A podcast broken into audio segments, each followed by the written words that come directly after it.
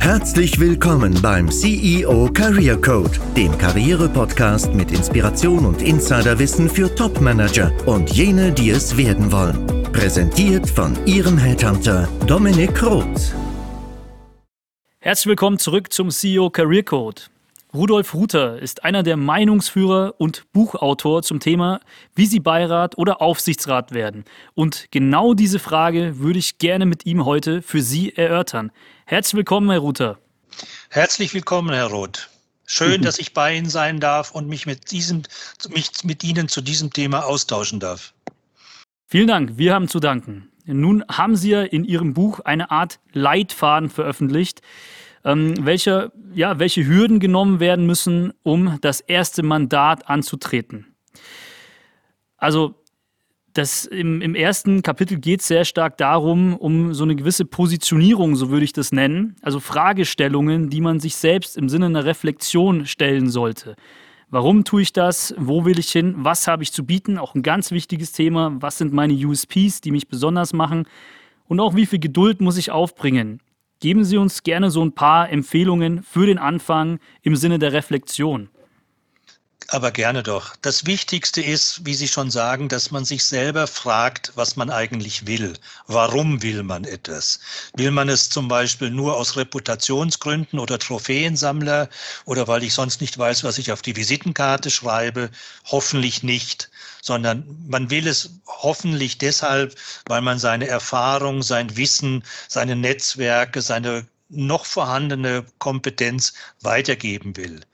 Man muss sich fragen, wo will man Mitglied in einem Aufsichtsgremium werden? Gibt es ein großes kapitalmarktorientiertes Unternehmen, ein kleines? Ist es ein öffentliches Unternehmen? Äh, ist es ein gemeinnütziges Unternehmen? Ist es eine kirchliche Organisation? Ich empfehle zum Beispiel vielen, dass sie sich einfach in ihren persönlichen Netzwerken in der Kirche oder in einem gemeinnützigen Altenheim etc. dort in Aufsichtsgremien zum ersten Mal tummeln, um dort einfach die ersten Erfahrungen zu sammeln. Was aber viel wichtiger ist, sind diese Fragen, was habe ich eigentlich zu bieten? Weil man bewirbt sich ja nicht auf ein Mandat, sondern man wird gerufen.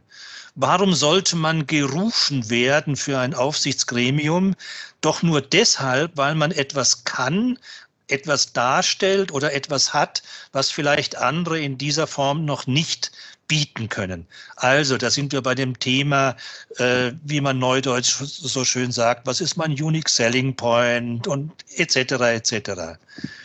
Man darf bei dieser ganzen Situation und Selbstreflexion nicht vergessen, dass man mit einem Mandat in einem Aufsichtsgremium kein Geld verdienen kann. Man wird zwar honoriert, aber das sind keine Beträge, die in der Regel dazu reichen, äh, äh, eine Familie ausgiebig äh, zu ernähren. Das heißt, man macht es eigentlich eher aus nicht finanziellen Gründen. Und äh, wenn man es dann wirklich will, muss man Geduld haben, weil ein solcher Sichtbarkeitsprogramm, äh, wo man seine Fähigkeiten darstellt, kann gerne schon mal ein, zwei äh, Jahre dauern.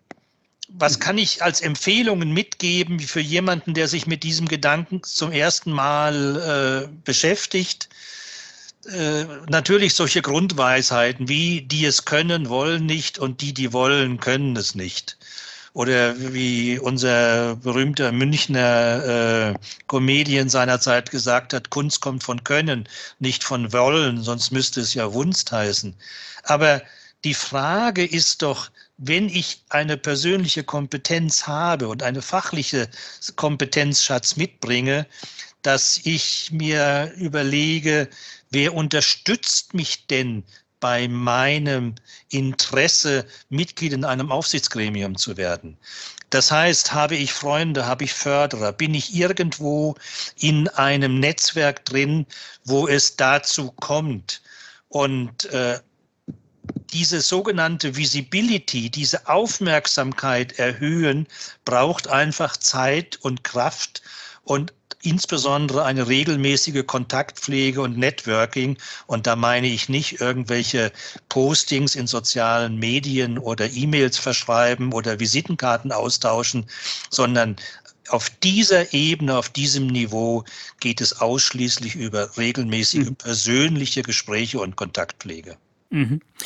Ja, also Sie greifen da auch ein paar Punkte auf, die ich schon in anderen Episoden auch mit postuliert habe, zum Beispiel in einem Auf, also als Aufsichtsrat, Beirat, erstmal in einem Start-up auch äh, sich zu engagieren, um dort Erfahrungen zu sammeln, um dort auch kostenfrei ohne Honorar ähm, erstmal zu wirken, das Wirken auch kennenzulernen. Ähm, ich muss Ihnen nur in einem Punkt ein bisschen widersprechen, zumindest wenn wir jetzt nicht über, ähm, wenn wir jetzt allgemein bleiben, ja, die Honorierung ist natürlich ähm, jetzt nicht dafür vorgesehen, dass man eine Familie ernährt. Ähm, und es ist, äh, wenn wir jetzt zumindest nicht über die DAX-Unternehmen sprechen, da kann es dann schon sechsstellig werden. Aber es gibt auch jene, die sich ganz bewusst zu einem gewissen Zeitpunkt ihres Lebens, so mit Mitte 50, Anfang 50, dazu entscheiden, verschiedene Beirats- und Aufsichtsratsposten zu bekleiden, um dann auch ein ganz nettes Sümmchen im Jahr dazu zu erhalten, weil sie sich einfach, ja, weil sie es als ihre Selbstverwirklichung verstehen. Jemanden, der es so getan hat, den hatten wir hier auch schon mal im Podcast. Das ist der ähm, Dr. Uto Kreuzen. Also, falls Sie die Folge nicht kennen, gerne mal reinhören. Ähm, heißt auch, wie werde ich Aufsichtsrat, die Folge. Und ähm, genau, das gibt es natürlich auch. Ähm, wie gesagt, wo wir uns sicherlich einig sind, ist USPs herauskehren und was Sie auch noch gesagt haben, das nenne ich immer strategisches Netzwerken. Das ist wichtig. Sie werden Aufsichtsrat auf Basis dessen, dass Sie berufen werden, wie jetzt auch äh, Ruther meinte. Und das tut man, indem man in seinem strategischen Netzwerk visibel ist. Und auch das strategische Netzwerk ist nicht nur der Entree, sondern auch das Asset, das man oftmals mitbringt. Das sehen Sie wahrscheinlich auch so. Absolut, äh, weil das Netzwerken des Netzwerkenwesens bringt gar nichts. Denn man muss sich ja dann auch überlegen, in welchem Netzwerk will ich denn strategisch aktiv sein. Es gibt ja Millionen von Netzwerken, äh, in denen man äh, aktiv sein kann. Man hat ja hoffentlich schon einige Netzwerke aufgebaut als operative Managerin oder Manager. Aber interessant ist auch, dass viele wissenschaftliche Untersuchungen zeigen, dass in der Regel Managerinnen und Manager, die noch in der operativen Verantwortung sind, so eingespannt sind in ihrem Verantwortungsbereich, dass sie sehr oft gar keine belastungsfähigen Netzwerke haben. Mhm. Und es ist halt ein Unterschied, ob das ein fachliches Netzwerk ist, ein Managernetzwerk, ein Branchennetzwerk oder ob es ein Netzwerk ist in der deutschen Aufsichtsrats- und Beiratslandschaft. Das heißt, die Personen, die darüber entscheiden, ob eine Person berufen wird in ein Mandat hinein. Mhm. Und das hängt natürlich dann wieder ganz stark davon ab, von dem, was wir vorhin gesagt haben. Was sind meine fachlichen Kompetenzen? Was sind meine persönlichen Qualifikationen? Was kann ich mitbringen zur Bereicherung eines Aufsichtsgremiums? Weil Sie, Herr Roth, Sie sind ja der Fachmann in solchen Themen. Sie wissen ja am besten, wenn Sie gefragt werden, was machen Sie? Sie schauen sich einen bestehenden Aufsichtsrat an in der Summe, sagen, aha, das sind die gegebenen Gruppenkompetenzen als Ganzes. Dann, welche Gruppenkompetenz als Ganzes müsste eigentlich dieser Aufsichtsrat für die nächsten fünf oder zehn Jahre haben? Dann gibt es in der Regel immer ein Defizit es fehlt vielleicht Digitalisierungskompetenz, es fehlt äh, Marktkompetenz, weil wir müssen jetzt nach Asien gehen oder ja. wir haben eine bestimmte Technologiekompetenz im E-Mobilbereich etc. etc. Und dann sagt man sich so, dieser Kompetenz fehlt, also wäre es doch jetzt schön, wenn wir eine Person finden würden, die exakt diese fehlende Kompetenz mitbringen könnte. Und dann gehen Sie als Executive Searcher, wie das ja so schön heißt, auf die Suche und finden dann hoffentlich so eine Person. Und wenn Sie diese dann präsentieren, wird die in der Regel berufen, weil das natürlich ein idle Match ist, eine perfekte Situation, wo sich's ergänzt.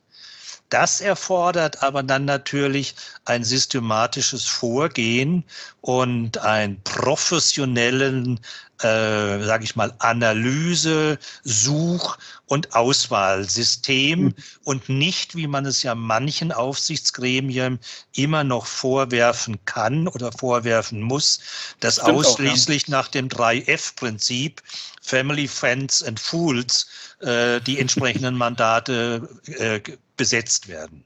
Ja, völlig richtig. Ähm, so ist es. Was ich noch ergänzen kann, ich habe auch ein System entwickelt, wie sich auch jeder ohne Headhunter gut positionieren kann im verdeckten Arbeitsmarkt, entweder für Aufsichtsrats-, Beiratspositionen oder eben für eine neue Executive-Rolle. Sehen Sie dazu unter Details zu dieser Folge in die Show Notes. Da können Sie sich einen kostenfreien Termin mit mir buchen. Denn diese Systematik ist auch für jeden selbst ganz gut umsetzbar, wenn man weiß, wie. Aber das ist auch das Problem, das Sie ansprechen. Also ich habe jetzt natürlich die Gelegenheit für den Pitch genutzt. Aber das, Nein, das ich finde das, äh, lassen ja. Sie mich da äh, ja, rein, reingrätschen. Ich finde das exzellent, was Sie da anbieten, weil es ist Danke. natürlich, wie am Anfang gesagt, relativ schnell gesagt, ha, mach eine Selbstreflexion, frage dich etwas mhm. und beantworte das ehrlich. Und jetzt wissen wir ja, wie gern man sich selber belügt und wie selber man äh, manchmal unehrlich ist bei einer Beantwortung. Weil jeder hält sich für persönlich charakterstark und fachlich kompetent und erfahren und, und, und. Aber erst durch hartnäckiges Zurückfragen und Gegenfragen mit einem guten Sparringspartner erkennt man vielleicht erst, was eigentlich die eigentlichen Schwächen und die eigentlichen Stärken sind. Und äh, demzufolge ist das, was Sie anbieten, finde ich exzellent, gerade auch um so, so, so Lücken herauszubekommen in, der, in den fachlichen Qualifikationen und in den persönlichen Qualifikationen. Denn unglücklicherweise, das wissen wir ja schon aus der Schulzeit, fachliche Lücken können wir jederzeit nachrüsten mit Fort- und Weiterbildung. Und da gibt es ja Dutzende von Angeboten. Und dann, man kann auch mal ein Buch lesen. Das ist halt auch nicht auch ganz aus der Mode gekommen. Aber wenn ich natürlich feststelle, dass ich persönliche Defizite habe, weil ich vielleicht doch nicht so konfliktfähig bin, weil ich doch nicht so kooperationsfähig bin, weil ich vielleicht äh, doch nicht so unabhängig mehr bin, wie ich mir das eigentlich wünsche in einem Aufsichtsgremium, dass ich vielleicht aufgrund äh, meiner Situation nicht mehr so offen bin für Innovationen, mir fehlt ein bisschen die Leidenschaft. Ich glaube, dass man das in einer Selbstreflexion weniger ehrlich zu sich ist, sondern da braucht man einen Sparringspartner, so wie Sie, Herr Roth, der in einem solchen vertraulichen Gespräch so etwas einem, sage ich auch mal, offen ins Gesicht sagt. Ja, danke dafür. Ist tatsächlich so, es geht auch sehr stark um das fachliche Thema in, in dieser Reflexionsarbeit. Erstes die erste Arbeit ist immer die Positionierung. Und da geht es darum, Sweet Spot herauszuarbeiten. Und der ist halt sehr fachlich auch orientiert. Man denkt, äh, wenn man jetzt einen Track Record hat in der Restrukturierung von Unternehmen, dass das ein ganz besonderer Fall war, den man da erfolgreich gelöst hat. Aber also es ist auch eine Leistung. Ich will die nicht schmälern, aber glauben Sie nicht, dass es woanders auch vor allem in der Post-Corona-Phase darum ging, zu restrukturieren, Personal abzubauen und dass nicht andere sich auch ähm, sozusagen diesen vermeintlichen USP auf die Stirn schreiben können. Das heißt, man muss wirklich im Detail nachfragen, was macht sie besonders, was waren die Erfolge, die man sich einkauft, Marktzugänge, sei es jetzt regional, sei es jetzt, sei es jetzt vertikal in Branchen und so weiter. Und da, das ist, glaube ich, das Allerwichtigste, wichtigste Appell, erstmal die Positionierung selber zu machen. Ja. Ähm, und jetzt haben Sie es angesprochen, fachliche Qualifikationen. Das ist ein gutes Stichwort. Da kennen Sie sich sehr, sehr gut aus. Also was, welche fachlichen Qualifikationen braucht es denn? Also Stichwort ist Weiterbildung. Also äh, ich will jetzt nicht äh, in dieses Meer der Literatur und Äußerungen und Checklisten etc. Mhm. kommen und Ihnen jetzt hier Tausende von Themen auflisten. Also wenn, wenn, wer sich dafür interessiert, der kann auf der einen Seite so etwas wie Berufsgrundsätze für Aufsichtsräte, deutscher Corporate Governance Kodex, Ethikkodex, Grundsätze nachhaltige Unternehmensführung etc. Das ist alles irgendwo aufgeschrieben. Kann man prima googeln, findet man. Oder man kann, weil ja seit zwei Jahren man in Geschäftsberichten von großen kapitalmarktorientierten Unternehmen, sprich DAX 30 Unternehmen, angeben muss, welche fachlichen Kompetenzen die einzelnen Mitglieder haben. Und da hat zum Beispiel die Frau Dr. Rinker letztes Jahr eine empirische äh, Analyse gemacht, die man auch nachlesen kann. Äh, und wenn man dann alle diese dort aufgeführten Kompetenzen liest, dann sind das alles weiße Elefanten. Also Leonardo da Vinci, Einstein und Gandhi würden danach nie zum Aufsichtsrat berufen werden, weil die viel zu dumm dafür sind. Aber man muss sich immer in der Selbstreflexion äh, vor Augen führen. Und deswegen würde ich gerne nochmal Ihr, Ihr Stichwort Restrukturierung aufgreifen. Also, nicht nur, dass ich sage, ich habe auch mal eine Restrukturierung gemacht, wie 10.000 andere Manager auch, sondern ich habe eine ganz spezifische, tricky Restrukturierung gemacht. Und wenn das Unternehmen, was einen, einen Aufsichtsratsposten zu vergeben hat, dann genau auch vor einer qualifizierten Restrukturierungsaufgabe steht, dann kann das sein, dass das ein idle Match ist, dass man sagt, diese Person ist genau jetzt richtig für drei oder vier Jahre in diesem Aufsichtsrat. Grundsätzlich gesprochen muss man sich aber doch darüber im Klaren sein, dass in einem Aufsichtsrat, der vielleicht sechs bis achtmal im Jahr tagt und so oft tagen äh, große Unternehmen mit ihrem Aufsichtsgremium, die darüber hinaus spezifische Fachausschüsse haben für Bilanzen, für Digitalisierung, für Personal etc. etc. Da werden ja keine Allerweltsprobleme diskutiert, sondern in diesen Aufsichtsgremien werden jetzt zumindest theoretisch die kompliziertesten, die komplexesten, die wesentlichsten existenziellen Themen des Unternehmens zu einem bestimmten Zeitpunkt hochgetragen. Also da geht es nicht um einfache Bilanzierungsfragen, die jeder beantworten kann, der weiß, wie eine Bilanz aussieht, sondern da geht es um ganz spezifische, high äh, sophisticated Fragen. Und das Gleiche ist bei Digitalisierung. Man kann nicht bei Digitalisierung mit, mitreden, nur weil man ein iPhone und ein iPad besitzt äh, und vielleicht äh, sonst noch irgendwo etwas hat, sondern man muss selber zehn Jahre Digitalisierungserfahrung nachweisen. Man kann in einem Risikomanagement-Problemfeld äh, eigentlich nur dann mitreden, wenn man auch mal interne Revision, Risikomanager, Compliance-Management-Aufgaben etc. mal im Detail gesehen hat. Das heißt, zurückzukommen, die fachliche Qualifikation wird im Aufsichtsrat dafür benötigt, um hochkomplexe, außergewöhnliche Probleme zu diskutieren und zu entscheiden. Und demzufolge, das muss etwas Besonderes sein. Was man aber nicht vergessen darf, ist, äh, ich sage, ich rede immer von dem Pärchen fachliche Kompetenz und persönliche Kompetenz. In diesen Stresssituationen, weil es sind in der Regel auch keine positiven Probleme, so nach dem Motto, investieren wir jetzt 100 Millionen in Gummibärchen, rote oder grüne und wem schmeckt's besser, sondern es geht sehr oft um existenzielle Entscheidungen, die auf einem sehr dünnen Entscheidungs äh, Feld zu entscheiden sind, weil einfach auf hohem Niveau Entscheidungen in der Regel immer bei Unsicherheit zu treffen sind. Man hat nicht alle Informationen. Man weiß nicht, wie der Dollar sich entwickelt. Man weiß nicht, wer Präsident in Amerika wird. Und, und, mhm. und. Trotzdem muss man aber jetzt eine Entscheidung treffen. Mhm. Und da sind wir relativ schnell dabei, dass eigentlich weniger fachliche Kompetenzen erforderlich sind, sondern persönliche Kompetenzen. Oder wie mal jemand äh, gesagt hat, Wissen und Leistung kann man kaufen, Klammer auf, durch externe Berater, Klammer zu, Leidenschaft und Charakter für das Thema aber nicht.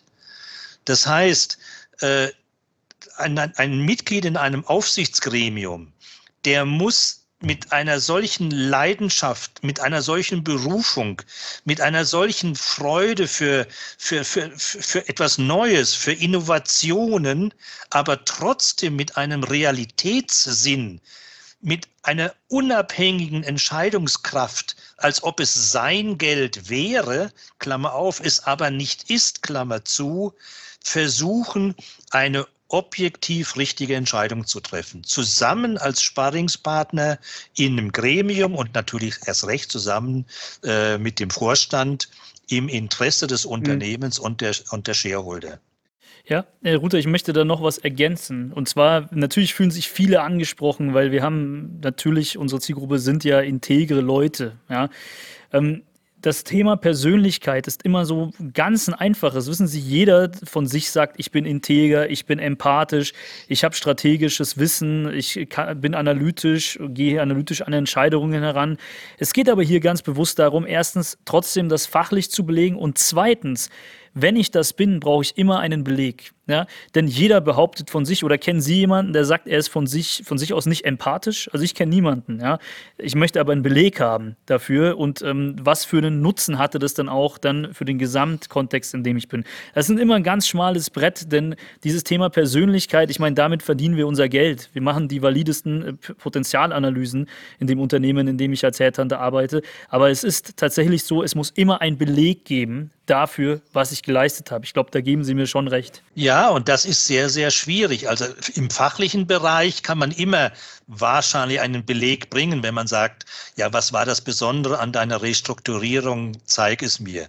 Äh, was waren deine besonderen unternehmerischen Erfolge und warum glaubst du, dass das was du da besonders dazu beigetragen hast. Das kann man fachlich belegen. Das wird natürlich bei den Persönlichkeitsmerkmalen, Sie nannten Empathie, ich nannte Leidenschaft, Innovationsfreudigkeit, aber dazu gehört auch Konfliktfähigkeit, äh, sich selber hinten anzustellen zum Wohle des Unternehmens und der Gesamtentscheidung. Ich finde, man kann das immer relativ gut festmachen, wenn man einfach eine Reihenfolge, eine Priorisierung von sogenannten Werten versucht. Für mich persönlich ist der oberste, wichtigste Wert ist die Unabhängigkeit. Und zwar mhm. nicht nur die materielle, Unabhäng äh, materielle Unabhängigkeit oder finanzielle Unabhängigkeit, so wie es im deutschen Corporate Governance Codex als Voraussetzung steht, äh, sondern für mich ist es insbesondere die geistige Unabhängigkeit. Also ich entscheide, weil ich entscheiden will. Nicht, weil ich eine persönliche Beziehung zum, zum Eigentümer habe oder zum Vorstand. Nicht, weil ich eine emotionale Beziehung habe zum Vorstand oder zu den Aktionären. Ich okay. entscheide, weil ich materiell unabhängig bin. Und Demzufolge ist es wieder gut, dass die Honorierung so schlecht ist für Aufsichtsräte, weil eigentlich habe ich keine materielle Abhängigkeit durch meine Honorierung. Aber es gibt natürlich auch so etwas wie, ich sage immer, man weiß gar nicht, wie man das beschreiben soll. Manche haben nichts mehr, aber dadurch, dass sie Aufsichtsrat sind, kommen sie noch zu, in die VIP-Lounge vom Formel-1-Rennen. Dadurch, dass sie noch Aufsichtsrat sind, kommen sie in die VIP-Loge ja, von, der, von ja. der Operaufführung. Ja, Und okay. wenn, wenn ich mich dann eigen in der Selbstreflexion ehrlich frage, bin ich vielleicht gar nicht geistig unabhängig, äh, wenn ich in einer tricky Situation vom Vorstand gefragt werde, sind Sie jetzt dafür oder sind Sie dagegen? Herr Ruther, wir wollen nicht zu sehr über die Werte reden. Ja? Ähm, danke, dass Sie das nochmal aufgreifen und das war, glaube ich, auch nochmal bereichernd zu Corporate Governance. Können wir vielleicht nochmal eine ganz eigene Episode machen.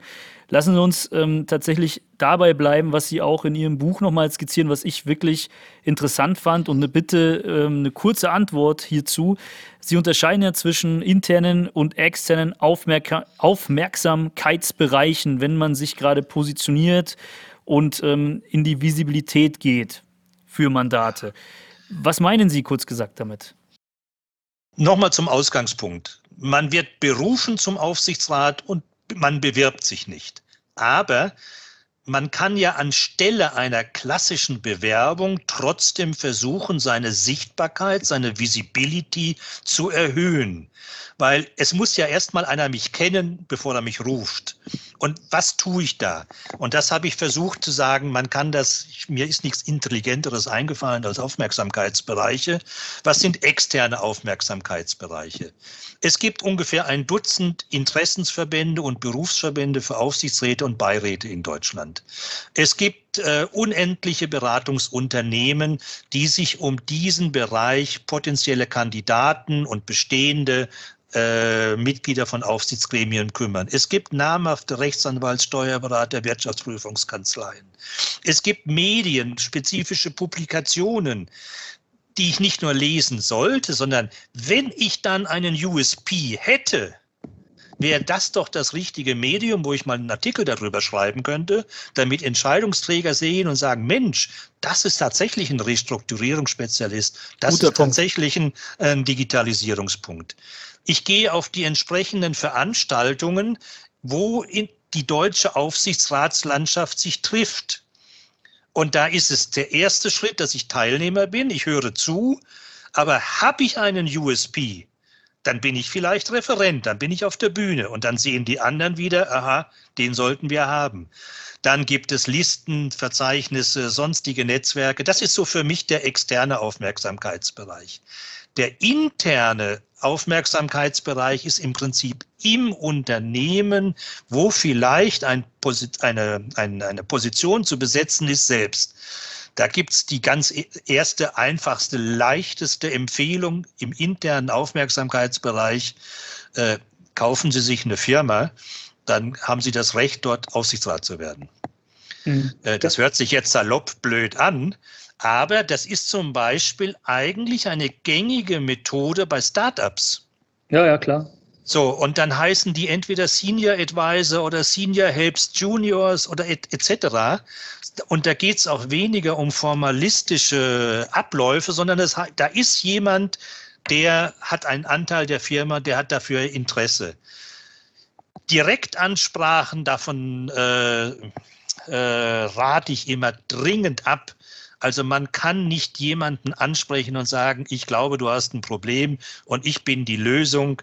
Das mag niemand, erst recht nicht der, der, der deutsche Mittelstand und Familien. Warum nicht? Da, da, muss ich widersprechen, Herr Ruther. Das glaube ich, ich nicht. Ich weiß, dass äh,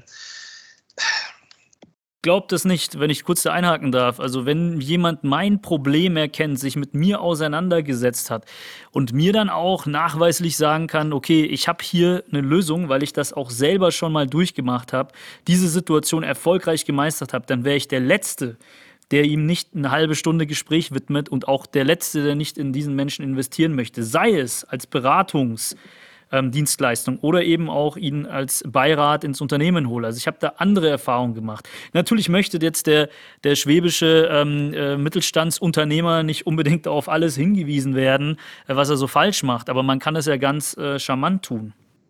Äh, natürlich äh, gibt es Unterschiede von dem einen Extrem, das ist der Cold Call, und der andere, wo ich diplomatisch genau. als Botschafter in einer richtigen Situation diese Themen adressiere.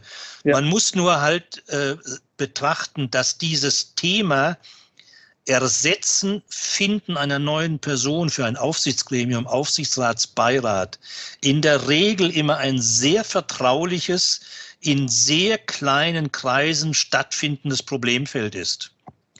Und wenn Sie jemanden direkt ansprechen, ist das im Prinzip schon wie ein Sechser im Lotto, dass Sie das den oder diese Person zur richtigen Zeit ansprechen.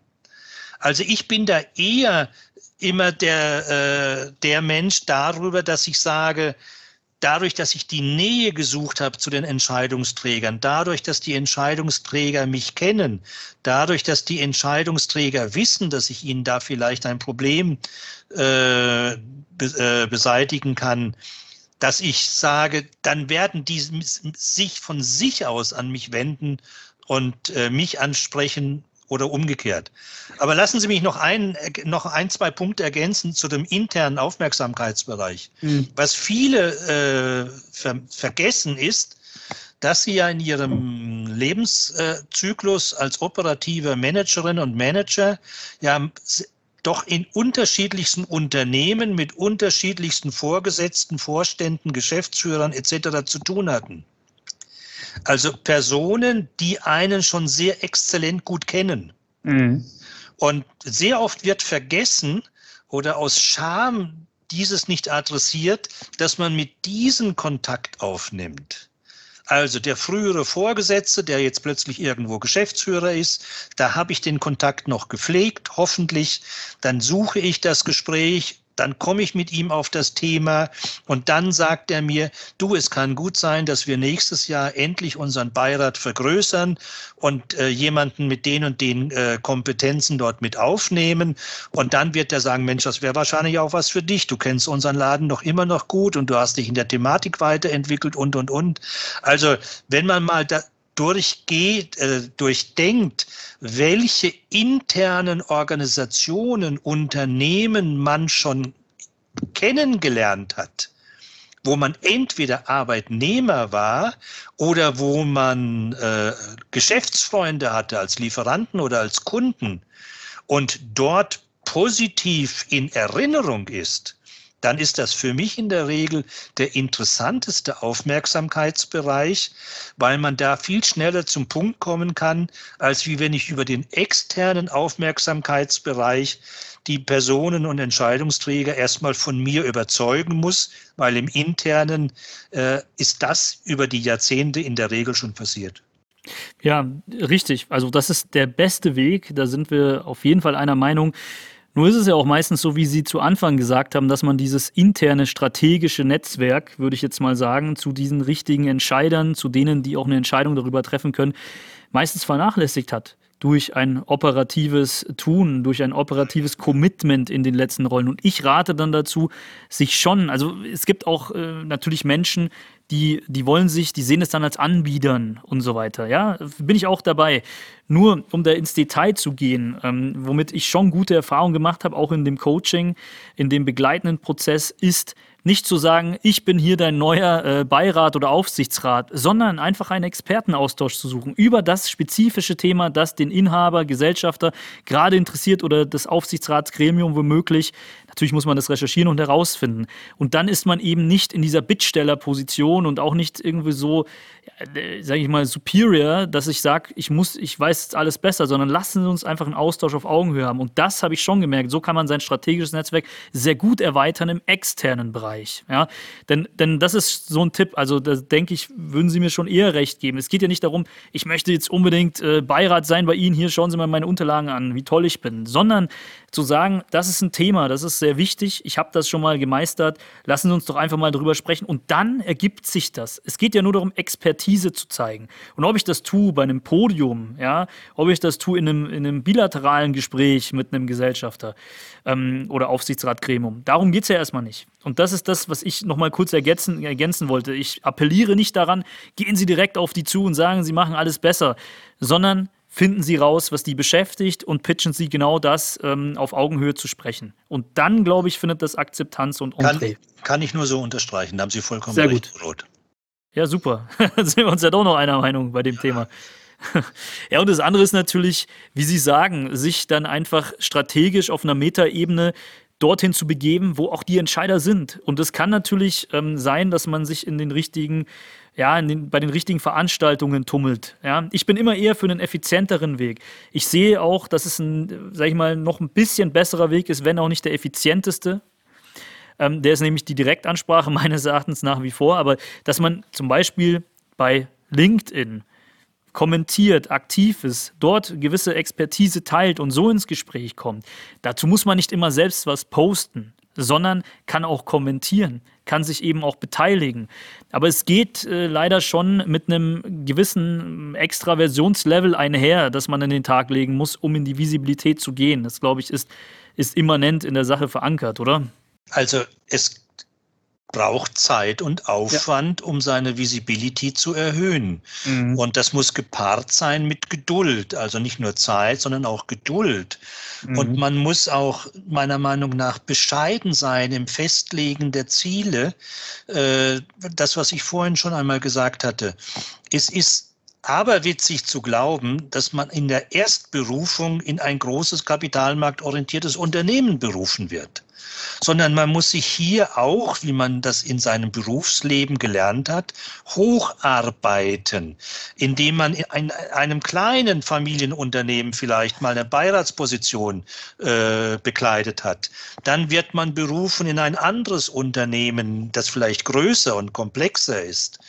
Äh, man muss auch sehen, es gibt ja verschiedene Aufgaben in einem Aufsichtsgremium. Man wird ja nicht sofort zum Vorsitzenden eines Aufsichtsrates berufen, sondern wahrscheinlich erstmal zu einem normalen Mitglied. Äh, enge Karriereentwicklung, ja, ganz klar. Oder man wird für einen ganz konkreten Fachausschuss berufen, Bilanz prüfen, Rechnungswägung, Internationalität oder vielleicht gibt es einen Branchenausschuss, einen Personalausschuss. Und demzufolge Bescheidenheit, Demut in dem Vorgehen und in dem Entwickeln, das kann eigentlich nur jemanden oder eine Person interessanter machen, als wie wenn der Holter die Polter äh, durch die Aufsichtsratslandschaft schreit. Weil, hm. äh, wie ich das in meinem Büchlein so, so, so etwas äh, mit einem Lächeln auf, den, äh, auf dem Gesicht geschrieben habe, grundsätzlich sind natürlich deutsche Beiräte und Aufsichtsräte in der Landschaft scheu wie ein Reh und äh, verschlossen wie ein Uhu. Und äh, die können es nicht vertragen, wenn man randalieren durch die Gebüsche läuft und sagt, hallo, ich bin viel intelligenter und viel gescheiter als ihr, sondern man braucht da Diplomatie, Manieren, Auftreten im Suchprozess, finde ich äh, ein ganz wichtiger Faktor in dieser Thematik, wie will ich berufen werden in ein Aufsichtsgremium. Ja. Ich glaube, das ist auch ein gutes Schlusswort. Es hängt damit zusammen, dass ich aktiv sein muss, Geduld kultivieren muss, aber wirklich, das Erste ist sehr wichtig, aktiv sein muss, auf welche Art und Weise auch immer, sich zu positionieren. Ähm, wir haben ein paar Tipps gegeben. Ja, wir, haben, äh, wir sprachen darüber, dass man eine Direktansprache wählen kann, dass man sich als Experte in den ja, richtigen Kreisen auch bewegt. Das ist der zweite, eher passive Weg. Und ähm, wir sprachen auch darüber, was wichtig ist, ja, und welches Mindset man dafür mitbringen muss. Ich hoffe, das war auch für die Zuhörer, Zuhörerinnen eine contentgeladene Folge. Wenn man mehr von Ihnen erfahren möchte, Herr Ruther, wie erreicht man Sie? Ähm, geben Sie kurz noch einen Einblick. Also mich erreicht man am leichtesten über meine Homepage router.de. Da gibt es unendlich viel Lesefutter zu diesem Thema. Da ist auch das Vorwort und das Inhaltsverzeichnis meines letzten Buches abgedruckt. Äh, wie werde ich Beirat oder Aufsichtsrat? Also ich glaube, da findet man genügend äh, Lesefutter, um das Thema weiter zu verfolgen. Ich wünsche jedem, der sich damit beschäftigt, im Hinterkopf, dass er sich behält, Aufsichtsrat ist kein Ausbildungsberuf.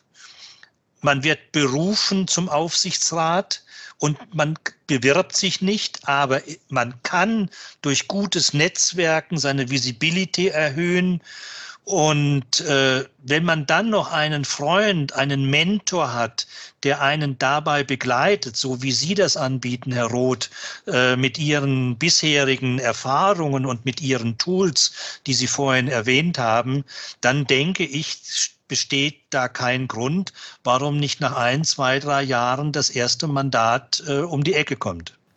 Definitiv. Gutes Schlusswort. Alles weitere in den Show Notes. Auch das Buch von Herrn Ruther werden wir verlinken, genauso wie auch den Link zu den Gesprächen mit mir, ähm, um da einen Plan zu arbeiten. Alles ja, kostenfrei.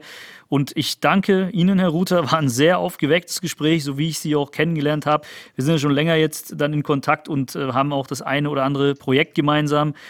Vielleicht auch bis zu einem nächsten Mal hier in dem Podcast. Vielen Dank für Ihre Zeit. Danke, Herr Roth, einen schönen Tag. Der Themenkomplex Aufsichtsrat oder Beirat ist ein sehr beliebter unter Senior Executives. Und das ist der Grund, warum wir das Thema an der einen oder anderen Stelle nochmal in diesem Podcast aufgreifen und intensivieren werden. Abonnieren Sie daher den Podcast, um solche spannenden Interviews und auch Input und Erfahrungsberichte meinerseits nicht zu verpassen. Wir werden es von verschiedenen Seiten beleuchten. Ich freue mich auf die nächsten Episoden mit Ihnen in denen es unter anderem darum gehen wird, aber natürlich werden wir weiterhin Karriere auf einer ganzheitlichen Ebene betrachten. Abonnieren Sie den Podcast, um nichts zu verpassen. Ich freue mich darauf. Ihr Dominik Roth.